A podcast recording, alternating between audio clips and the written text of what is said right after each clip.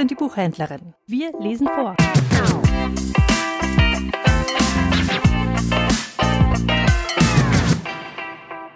Dreimal Venedig in Gedichten. Sonnenaufgang in Venedig von Stefan Zweig. Erwachende Glocken. In allen Kanälen flackert erst ein Schimmer, noch zitternd und matt, und aus dem träumenden Dunkel schälen sich schleiernd die Linien der ewigen Stadt.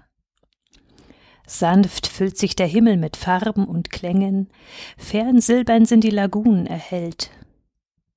Die Glöckner läuten mit brennenden Strängen, als rissen sie selbst den Tag in die Welt.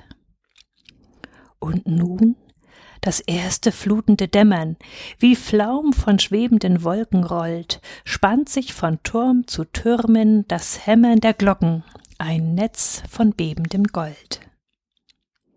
Und schneller und heller, ganz ungeheuer bläht sich das Dämmern, da bauscht es und birst, und Sonne stürzt wie fressendes Feuer gierig sich weiter von First zu First. Der Morgen taut nieder in goldenen Flocken, und alle Dächer sind Glorie und glast.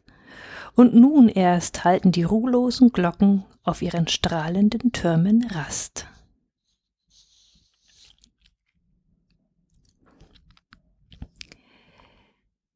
Venedig von Friedrich Hebbel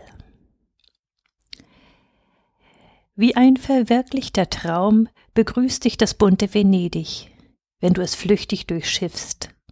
Nicht die versunkene Stadt glaubst du vor dir zu sehen, von welcher die Dichter erzählen. Diese dünkt dir im Meer gleich von Tritonen erbaut, und du taumelst dahin wie unter Korallen und Muscheln und verwunderst dich nur, dass dich die Flut nicht ereilt. Alles Übrige passt hinein in den Rahmen. Der Doge, der sich den Wellen vermählt, und das vermummte Gericht. Ja, die Brücke der Seufzer erscheint dir hier so natürlich, wie in des Ozeans Nachtfische mit Sägen im Haupt. Lass dir aber vom Führer berichten, wie alles entstanden. Und das fantastische Bild löst in Vernunft sich auf.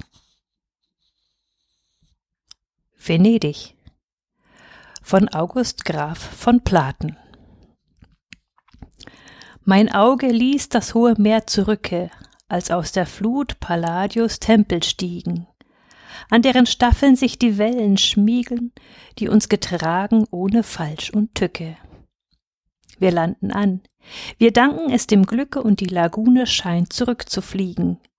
Der Dogen alte Säulengänge liegen vor uns gigantisch mit der Seufzerbrücke. Venedigs Löwen, sonst Venedigs Wonne. Mit ehernen Flügeln sehen wir ihn ragen auf seiner kolossalischen Kolonne. Ich steig ans Land, nicht ohne Furcht und Zagen. Da glänzt der Markusplatz im Licht der Sonne. Soll ich ihn wirklich zu betreten wagen? Wie lieblich ist's, wenn sich der Tag verkühlet, hinaus zu sehen, wo Schiff und Gondel schweben, wenn die Lagune ruhig, spiegeleben in sich verfließt, Venedig sanft umspület ins Innere wieder dann gezogen, fühlet das Auge sich, wo nach den Wolken streben Palast und Kirche, wo ein lautes Leben auf allen Stufen des Rialto wühlet. Ein frohes Völkchen lieber Müßiggänger, es schwärmt umher, es lässt durch nichts sich stören und stört auch niemals einen Grillenfänger. Des Abends sammelt sich's zu ganzen Chören, denn auf dem Markusplatze will's den Sänger und den Erzähler auf der Riva hören. Venedig liegt nur noch im Land der Träume und wirft nur Schatten her aus alten Tagen. Es liegt der Leu der Republik erschlagen und öde feiern seines Kerkers Räume. Die ernen Hengste, die durch Salzgeschäume dahergeschleppt auf jener Kirche ragen, nicht mehr dieselben sind sie. Ach, sie tragen des korsikanischen Überwinders Zäume. Wo ist das Volk von Königen geblieben, das diese Marmorhäuser durfte bauen, die nun verfallen und Gemach zerstieben? Nur selten finden auf der Enkel Braun der Ahnen große Züge sich geschrieben.